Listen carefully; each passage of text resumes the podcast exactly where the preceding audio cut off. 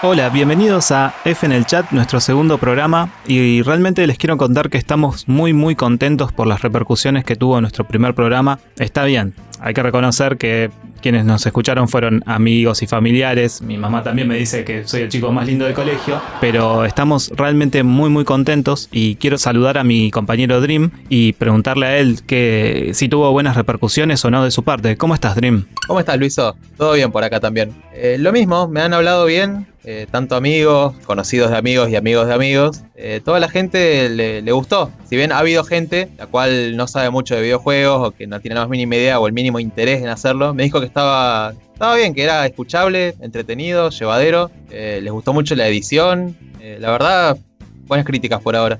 ¿A vos qué te han dicho?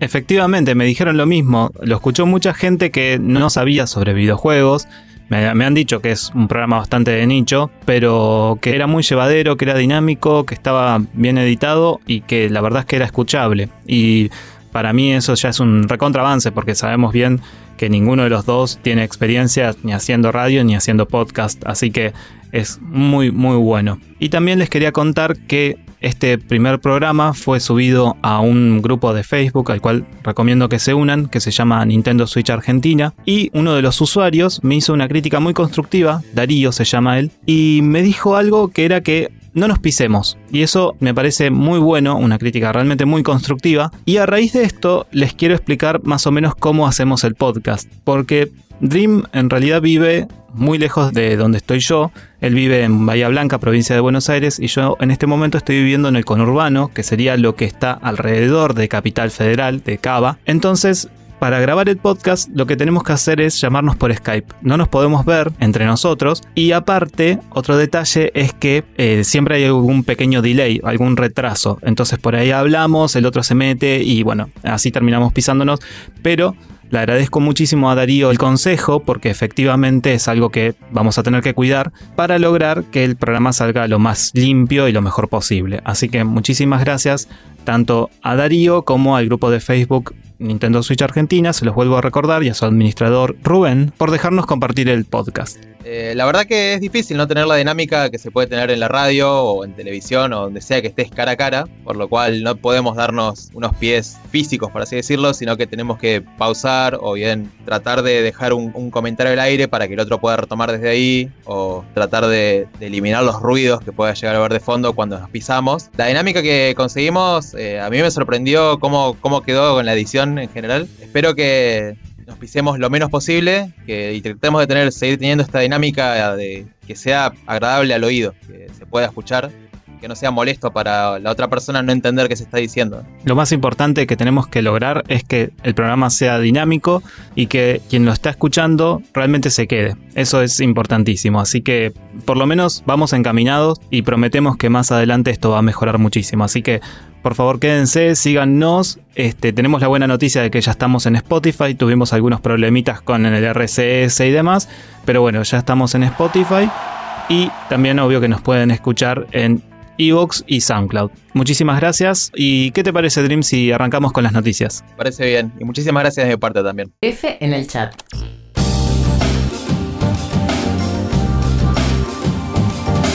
En nuestras noticias les comentamos que Walmart sacará sus anuncios de videojuegos violentos en Estados Unidos. Después de la masacre que ocurrió en un Walmart de Texas, que dejó un saldo de 22 muertos, y después de que el presidente Donald Trump culpara a los espeluznantes videojuegos, entre comillas, ha circulado por internet que Walmart, como primera medida contra estos ataques, va a apagar o desenchufar cualquier consola de videojuegos que muestre demos de juegos violentos, específicamente las unidades Xbox y PlayStation, y que va a cancelar cualquier evento que promueva videojuegos de combate y disparos en tercera persona, además de quitar cualquier tipo de referencia o publicidad de las películas o series violentas que allí se comercian. La verdad es que es una medida bastante estúpida teniendo en cuenta de que podés ir a cualquier Walmart y comprar un arma, pasar por la caja tranqui e incluso matar con el mismo arma que compraste en el Walmart. Pero bueno, los estadounidenses son así. Sí, es algo que también últimamente nos está pasando a nosotros, de tratar de culpar al resto en vez de ver un poco hacia adentro, tener un poco de autocrítica y darse cuenta de que claramente los factores externos no son los que nos están influenciando, somos nosotros mismos los culpables de cualquier catástrofe que pueda llegar a ocurrir. Es realmente tirar la pelota para el otro lado y no darse cuenta de que el problema es la sociedad, claramente no los videojuegos en este caso. Pero bueno, pasamos de una mala noticia a una buena. Microsoft, Sony y Nintendo, eh, hace poco, hace una semana más o menos, acordaron que los desarrolladores, para poder publicar un juego en cualquiera de sus consolas o plataformas, tienen que decir la probabilidad de conseguir un ítem dentro de las loot boxes. ¿Qué son las loot boxes? Son esas cajitas típicas de los juegos de hoy en día, donde te puede tocar cualquier ítem. Te puede tocar desde un arma, un uniforme, un skin, lo que sea, en algunos juegos se ha aplicado dentro de todo coherentemente como el Overwatch, en otros no tanto como el Shadow of Mordor 2, en el cual sin las loot boxes no podías avanzar en el juego directamente, tenías que sí o sí o grindear durante 40 horas para poder conseguir un ítem que te, permitiera seguir jugando. O bueno, eh, también pasó en el Battlefront 2, donde directamente no podías conseguir otro personaje si no fuera a través de las loot boxes, lo cual era una cagada, porque tenías que estar 40, 45 horas para conseguir a Darth Vader, que es un personaje que todo el mundo va a querer jugar cuando juega un juego de Star Wars. Eh, así que bueno, la medida que presentaron las tres grandes empresas de videojuegos, y a la cual también se sumó Epic Games, deberá entrar en vigencia entre el día de la fecha y hasta el fines de 2020. Para mí está buenísimo. A mí me parece una porquería el hecho de que vos compres un juego a 60 dólares y tenés que seguir poniendo plata para poder jugarlo es algo que no tiene sentido y que es únicamente para exprimir la tarjeta de crédito tanto propia como, bueno, de los padres en el caso del Fortnite. No sé qué opinás vos.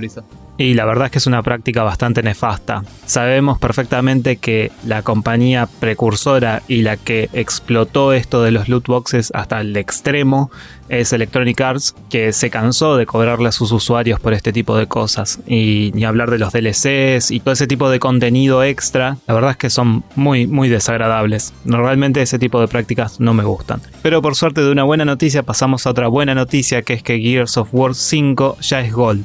Microsoft lo confirmó el viernes 9 junto con una lista de logros del juego, entre los cuales pudimos ver que hay una que hace referencia al expresidente de Nintendo de América, Reggie Fils-Aimé. El logro se llama My Body is Ready, que es una frase que utilizó él en la presentación del Wii Fit.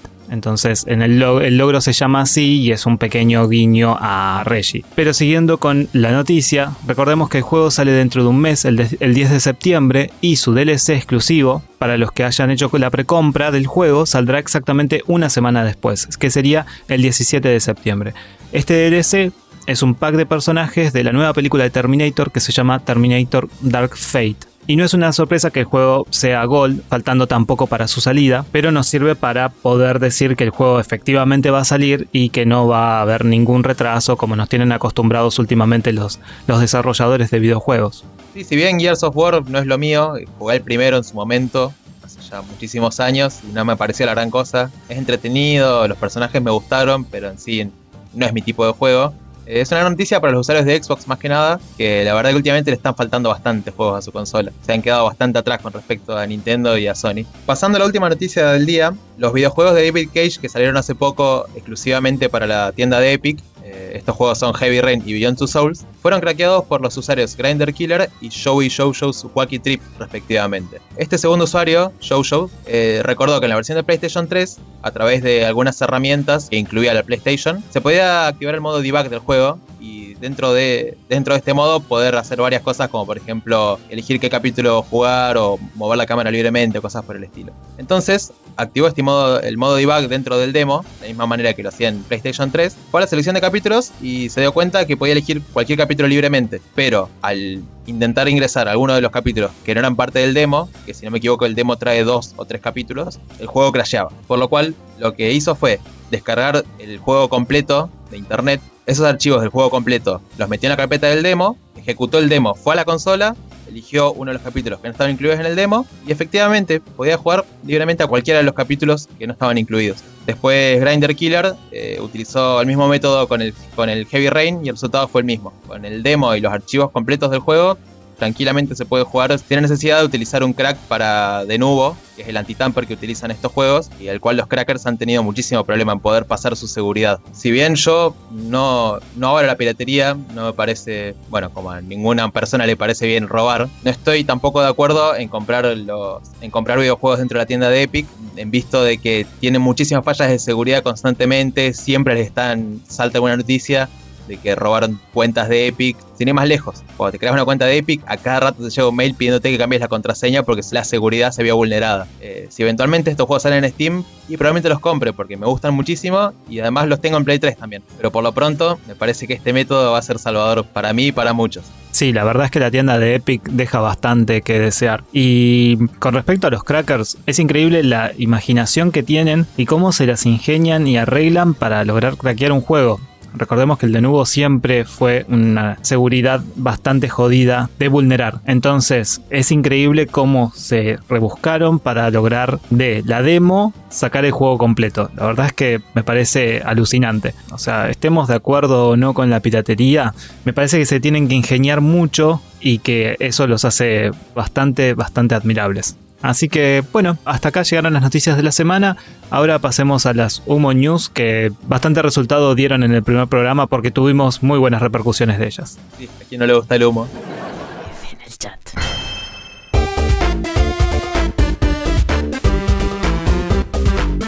Antes de arrancar con las Humo News, les tengo una notición. A ver. No sé si se acuerdan que la semana pasada defenestramos bastante al Wolfenstein nuevo, Wolfenstein Youngblood. Resulta que acaba de salir un parche para este juego, que ¿qué es lo que corrige? Con este parche ahora podemos pausar el modo campaña. ¿eh? Agarrate.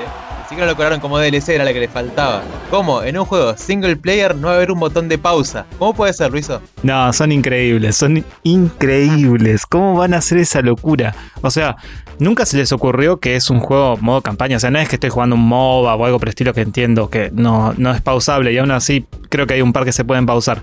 Eh, pero en un juego que tiene modo campaña, la importancia está en el modo campaña, en el modo de un solo jugador, no tiene para pausar, no, son, son increíbles. Pero bueno, es así Dream. Les encanta hacer las cosas mal al parecer en Bethesda. Vamos a arrancar con la Sumo News, si te parece. Parece. Bien, Amazon lista el próximo juego de Warner Montreal. En un listado de Amazon apareció por unos instantes el anuncio de un nuevo juego de Warner Bros. Games Montreal para PC, PlayStation 4 y Xbox One. Los rumores no se hicieron esperar y se habla de una nueva entrega en la saga Batman Arkham, con algunas versiones diciendo que se trata de un juego protagonizado por Damian, el hijo de Bruce Wayne, también conocido como Nightwing, y otros afirmando que se trata de una secuela del videojuego Batman Arkham Origins, es decir, una secuela de una precuela. Un poco extraño esto. Recordemos que el estudio encargado de la precuela ya había cancelado un título centrado en el Escuadrón Suicida, pero sugirieron que aún seguían trabajando en un nuevo videojuego. Solo nos queda esperar hasta el 20 de agosto, fecha en que se celebrará una nueva edición del Gamescom en Alemania,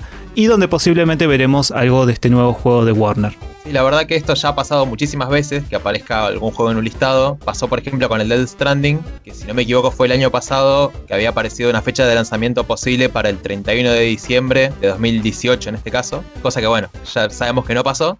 Eh, lo suelen hacer para, para ir ya acomodando los listados siempre a esto. También pasó hace poco con el Persona 5, que resultó ser el anuncio del Persona 5 Royal, que es, en Japón sale ahora el mes que viene y en Estados Unidos el año que viene recién. Habrá que esperar nomás. Pasando a otra noticia. Luego que se hiciera realidad el acuerdo de exclusividad entre el streamer Ninja, conocido por sus streams de Fortnite, Mixer, que es la plataforma nueva que ha sacado Microsoft de streaming, que es bastante parecida a Twitch, de hecho, eh, por lo cual Ninja obviamente tuvo que abandonar Twitch. Ocurrió algo bastante raro. En Twitch, cuando vos dejás de streamear, podés configurar tu canal para que hostee a cualquier persona que vos elijas. Elegís un listado de los streamers que a vos te gustan y cuando ellos estén online, eh, aparecen en tu canal. Resulta que por un, por un momento, unos cuantos minutos, en el canal de Ninja se pudo ver eh, un streaming de porno. Había pornografía en la pantalla principal de Twitch. ¿Cómo llegó este canal al autohost de Ninja? ¿Cómo es posible que haya pasado la moderación de Twitch un canal porno? Generalmente en Twitch, ah, cuando pones un partido de fútbol que no es televisado, de básquet o de lo que sea, te lo bajan enseguida.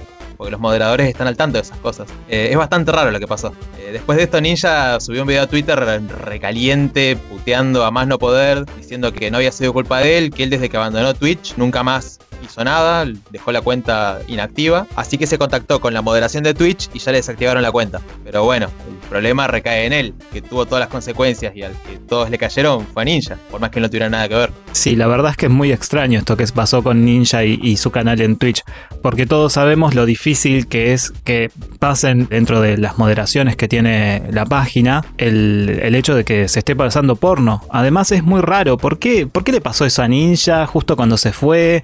¿Será alguna revancha que se tomó Twitch de alguna manera? ¿O acaso será algún empleado de Mixer que quiso hacer pasar un mal rato a, Twitch? Eh, la verdad es que es muy extraño y son todas especulaciones, pero bueno, efectivamente fue lo que sucedió y ahora Ninja está bastante enojado con Twitch, pero bueno, ya no streamea más ahí, así que tampoco es que se va a hacer demasiado problema, me imagino. Por otra parte, en un rumor surgido en 4chan vía el foro NeoGAF, se afirma que el próximo primero de noviembre habrá un nuevo State of Play, ¿sí? que es esta modalidad nueva que tiene PlayStation como respuesta a la E3, donde se mostrará el tráiler definitivo de el The Last of Us parte 2 y también su de lanzamiento. Por otra parte, también se habla de la presencia de Star Wars Jedi Fallen Order y el tráiler de lanzamiento de Death Stranding, todo en este State of Play. A todo esto, por si era poco el humo, se suma que el día 12 de febrero del 2020 habrá un nuevo State of Play donde se hablará específicamente de PlayStation 5. Claramente creo Dream que terminamos esta sección completamente llenos de humo. Esto es humo a más no poder. Sin lugar a dudas. Con el tema de The Last of Us, se habló también en su momento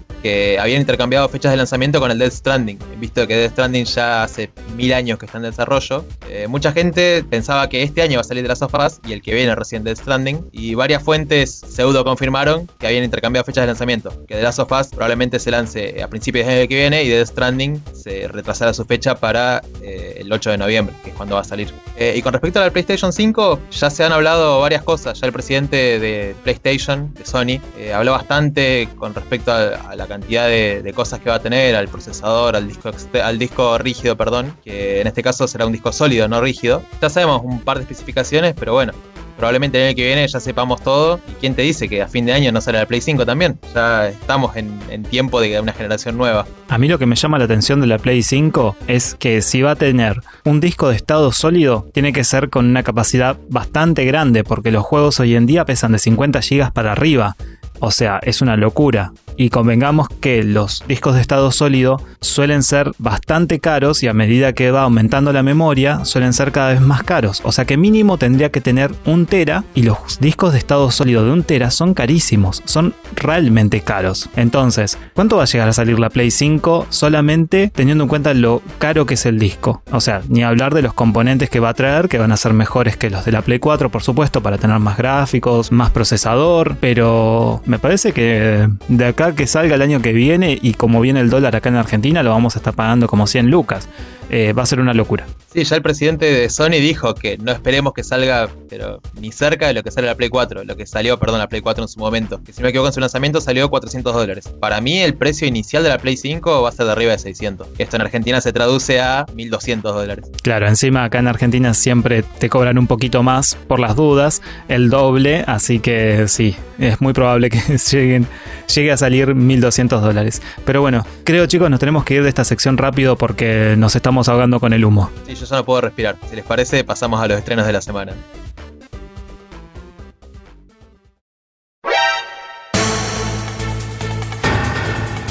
Pará, pará, pará, pará, pará, pará, pará. Paren chicos, esperen un segundo. Antes de que termine el humo news, me acaba de llegar al celular un humo recién, recién sacado del horno. Al parecer va a salir un juego que hace muchísimo que estaban esperando quienes usan esta plataforma para jugar.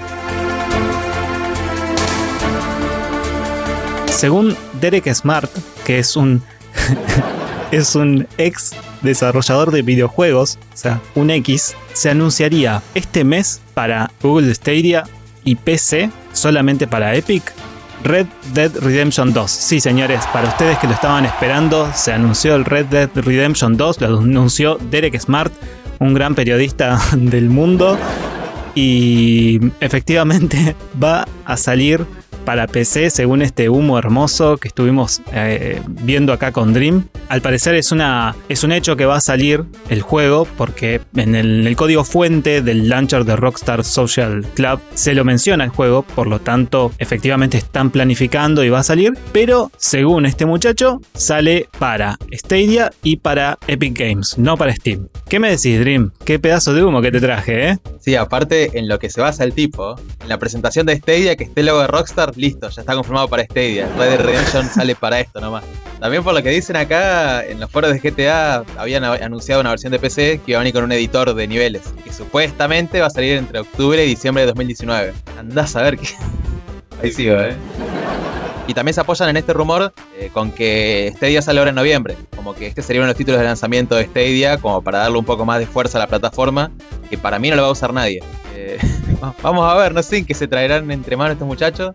Es un hecho que salir para PC el juego, eventualmente. Lo bien que le fue con GTA V, que la gente lo sigue jugando hasta el día de hoy, que es un juego de 2013 ya. Es muy probable que Rockstar no se quiera perder plata con este juego, que fue todo un éxito para consola. Pero este anuncio sacado de la galera, andás a ver qué Luis. ¿ah? No, no, no, claramente es humo. Aparte, ¿quién es este muchacho, Derek Smart, que salió de la nada con un tweet tipo, alarma, va a salir el juego para PC, para Epic, viste? Cualquiera, nadie le cree, nadie le importa, no sabemos ni quién es este muchacho, pero bueno, cuestión es que el humo está hecho, se hizo presente. Ahora sí, creo que ya nos morimos directamente del humo de tanto aspirarlo, así que creo que podemos irnos ya a la próxima sección, Dream. Sí, por favor, te lo pido, ya no aguanto más. F en el chat. De los estrenos de esta semana, el martes 13 de agosto sale Ancestor Legacy para PlayStation 4 y Xbox One. ¿sí? Es un juego que ya había salido en PC el 22 de mayo del año pasado y ahora llega a las consolas de la última generación. Vikingos, anglosajones, germanos y eslavos se enfrentan en Ancestor Legacy, un videojuego de estrategia en tiempo real desarrollado por los autores del polémico Hatred, que eh, si recuerdan, Hatred es un juego que salió en el 2015 donde el protagonista es un misántropo, psicópata y asesino en serie que odia a la humanidad y está decidido a comenzar lo que él mismo llama una cruzada genocida, matando a civiles inocentes y policías. Es un juego que dio mucho que hablar en su momento. Con Ancestor Legacy, Destructive Creations apuesta por un estilo de juego similar al de Company of Heroes, poniéndote al mando de pequeños escuadrones de soldados con sus propias habilidades y bueno, el juego tiene un multijugador de hasta 6 personas. Y esperemos que sea mejor que Hatred, que la verdad que fue espantosamente malo ese juego. Pésimo, de lo peor que he visto. También este martes sale Exception para Switch, PlayStation 4 y Xbox One. Se presenta como un vertiginoso videojuego de acción y plataformas donde el jugador eh, tiene que combatir a un sistema informático que fue secuestrado por un virus totalitario. Eh, se ve bastante dinámico y entretenido. Los mapas van cambiando de forma para que el protagonista pueda superar los obstáculos que se le presentan. Eh, me hace acordar bastante al Resogan, los- la parte gráfica, eh, los colores, los escenarios. Tiene un aire, con colores bien vívidos y bastante brillante el juego. Sí, el componente gráfico la verdad es que se ve bastante bien y aparte parece muy muy dinámico, como que tenés que estar todo el tiempo corriendo, eh, saltando, cambiando entre los mapas para poder seguir este, avanzando en el juego. La verdad es que se ve bastante bastante bien, puede ser interesante. Por otra parte, ese mismo martes llega Pell Seal Arbiter's Mark. Arbiter's Mark. Ah, qué difícil esta puta cosa. Sí. Pell Seal Arbiter's Mark. Es un RPG táctico por turnos con un fuerte componente narrativo y jugable. Ya había salido en PC este juego, vale la, la- la- vale la, ya había salido en PC este juego, vale la aclaración. Tiene una trama bastante compleja y madura, donde podés controlar tu propio grupo de árbiters, además de seleccionar sus clases y personalizar sus habilidades. La verdad, no tengo mucho más que decir, es un RPG táctico que parece bastante lindo, eh, por lo menos es su arte, ¿no, Dream? Era lo que habíamos comentado. Sí, es muy lindo el arte, parece como dibujado a mano y por lo menos en, en los previews que vi se ve bastante parecido al Final Fantasy ah, al Final Fantasy Tactics o al Land Soccer de Sega Genesis. También sale el PC Building Simulator, esta vez para Play 4. Y Switch Dream. Obviamente este juego ya estaba en PC hace bastante. Eh, si no me equivoco sigue en beta ese juego, todavía no salió la versión full. La idea del juego es crear y desarrollar tu propia empresa de montaje y de reparación de computadoras. Es bastante original la propuesta del juego. Va mezclando unos toques educativos, es decir, te enseña más o menos cómo armar una computadora, en qué parte va cada cosa. Y también te enseña, entre comillas, a diagnosticar, a arreglar eh, las computadoras con componentes licenciados. Es decir, eh, por ejemplo, Windows o Nvidia. Tiene una fijación de precios realista y una simulación completa de tanto el hardware como el software. La verdad es que es bastante raro que salga para Play 4 un juego que se llama PC Building Simulator. Pero bueno, está bueno. Eh, la verdad es que no vi ningún stream ni, ni nada por el estilo, ni ningún gameplay en YouTube como para saber de qué se trata, pero la idea está buena. Este mismo martes sale The Bard's Tale Trilogy para Xbox One, que es un juego que ya salió para PC, ya estaba disponible para PC, y lo que hace es recuperar del olvido a los tres primeros juegos y los rebautiza con el nombre de The Bard's Tale Trilogy. Lo que está bueno es que actualiza los gráficos y además incorpora una interfaz renovada y elementos propios de los RPGs actuales, cosa de que no se quede tan en el tiempo y no esté tan desfasado. Entonces está bueno para la gente que ya lo jugó porque va a tener un juego relativamente nuevo con todo eso y también para aquellos que lo quieran arrancar, que es la primera vez que lo ven y no jugaron a los juegos viejos, para que sus mecánicas no estén tan oxidadas. Sí, además viste que en estos RPGs viejos envejecieron bastante mal la mayoría, como por ejemplo el Fallout, que si bien a mí me parece un juegazo, a mucha gente tanto la mecánica como los gráficos no les llama mucho la atención. Así que está buenísimo esto de los remasters. Eh, pasando al miércoles 14, sale para Play 4 el juego Genesis, que es un MOBA que es igual, exactamente igual al LOL, cosa que detesto, y que bueno, ya está en PC obviamente como todo MOBA. El juego en sí es una copia del LOL. Si conocen el LOL, conocen el Genesis. Si juegan al LOL, juegan al Genesis porque son iguales. La única diferencia es que en vez de ser de, de Riot, es de un estudio que se llama Rampage. Es pésimo, ni se molesta.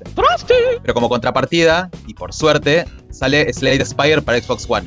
Es un juego que ya está disponible en todas las plataformas, la única que faltaba era Xbox. Y el juego es un dungeon crawler eh, que se juega con cartas. Es hiper, hiper divertido, adictivo, con muchísimas mecánicas diferentes.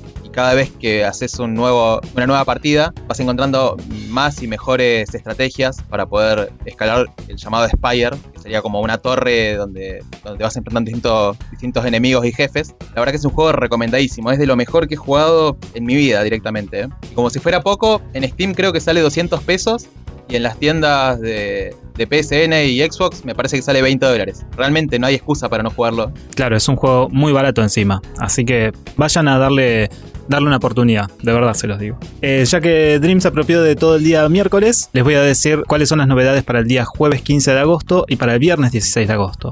El jueves sale un juego bastante particular que se llama Ion Fury, que sale para PC y es bastante peculiar porque es de la compañía 3D Realms. O sea, la compañía que hizo el Duke Nukem 3D. Esta compañía vuelve a sus raíces con este juego que antes era conocido como Iron Maiden. Sí, Iron Maiden, no Iron Maiden. Y es un juego de acción en primera persona que fue desarrollado con el motor gráfico del Duke Nukem 3D. O sea, es realmente muy, muy parecido por lo que pude ver.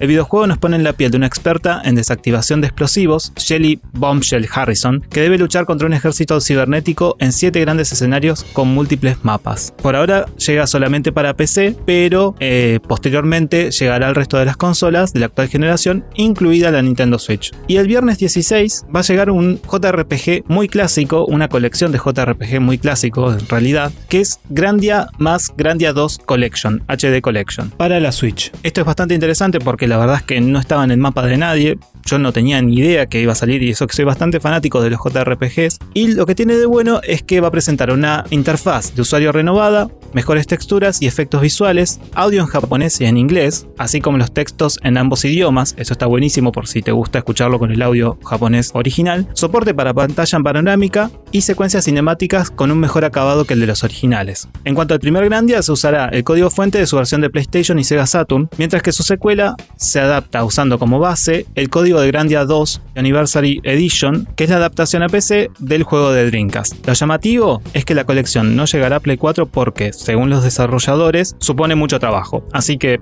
bueno, solamente si tienen una Switch van a poder disfrutar de este HD Collection. Sí, para agregar y para terminar ya, el tema de Iron Maiden. Ion Fury llamado ahora, eh, va a contar con la voz de John St. John, que es el, la voz histórica de Duke Nukem. En este caso va a ser del villano del juego, que todavía no tiene nombre. Le tengo muchas ganas al juego este, se ve muy, muy, muy copado. Además que soy súper fanático de Duke Nukem ya. Sos muy fanático de, de, todo lo que es Doom, Duke Nukem, así que lo sabemos. Creo que alguna vez me contaste que una vez por año sí o sí jugas al Doom 1, así que eso demuestra lo fanático que sos. Nos vamos despidiendo, que creo que ya se nos fue bastante el tiempo. F es el chat. Bueno, y hasta acá llegamos con el programa de hoy, nuestro segundo programa en realidad. Eh, espero que le hayan pasado bien. La verdad es que nosotros estuvimos un poco más tranquilos, más distendidos esta vez para grabar. Pero no sé, Dream, vos qué, qué es lo que opinas de este segundo programa y que por suerte ya estamos un poco menos nerviosos, ya encontramos más o menos la dinámica entre nosotros dos y espero que sigamos progresando y que a ustedes no se les haga tan tedioso todos nuestros nuestros posibles errores, comentarios o lo que sea que se escuche mal. Sí, esta, es así, es como vos decís, Dream. Esperamos que realmente ustedes lo disfruten y la pasen bien y sea escuchable. Por otro lado, quiero agradecerle a Gabriela Romero, quien nos hizo la locución, así que un aplauso enorme para ella, le estamos muy agradecidos. Y les quiero recordar que pueden seguir nuestros streamings en vivo. Tenemos un canal de Twitch. Es Pizza et Champagne. Sería como pizza y champán, recordando esa frase bastante conocida de los 90. Pero es www.twitch.tv barra pizza et champagne. O sea, et champagne. Eh, nada, cada tanto nos ponemos a streamear. Yo hace poquito me compré una capturadora de video, así que puedo streamear la Switch, puedo streamear la Play 4. Eh, se suman y pueden chatear con nosotros. Eso está buenísimo, porque hay una interacción en vivo que en el caso del podcast no está. Y por otro lado, también creamos nuestro Instagram. Así que también nos pueden seguir, es arroba F en el chat ok. Claramente F en el chat ya estaba ocupado, así que le tuve que poner el ok. Y ya que somos un programa, bueno, le, le queda bien el ok. Así que también nos pueden seguir ahí, pueden comentar las fotos. Vamos a estar subiendo varias cosas como nuestro programa de Spotify. Vamos a contar novedades, cuándo vamos a estar grabando. Por ahí les contamos algo de las grabaciones, algún que otro meme. Bueno, lo que pasa en todo Instagram, en cualquier red social. Y bueno, Dream, creo que hasta acá llegamos. Así es, Luiso. Así que espero que nos puedan, nos puedan seguir en todas nuestras redes, que puedan unirse al stream. Que bueno, cada tanto viene gente interesante al chat. Nuestros amigos Ram, Antonio y demás, a quien les mandamos un gran saludo. Y bueno, les agradecemos por el aguante, eh, al menos de parte de, Rama, que nos ha hecho bastante publicidad. Sí, la verdad es que Rama es un genio. Eh, le mandamos un, un, saludo muy especial porque siempre nos está haciendo el aguante, siempre comparte nuestro podcast, siempre está en el streaming. Así que le mandamos un abrazo fuerte también a Hugo, a Antonio, a Runic Magic, que es un chico español que también se unió la última vez. Así que nada, estamos muy contentos. Espero que ustedes también se puedan unir y, seguirnos. Así que nos estaremos viendo la semana que viene y les quiero mandar unas caricias significativas a todos. Un abrazo, gente. Satisface al Luiso.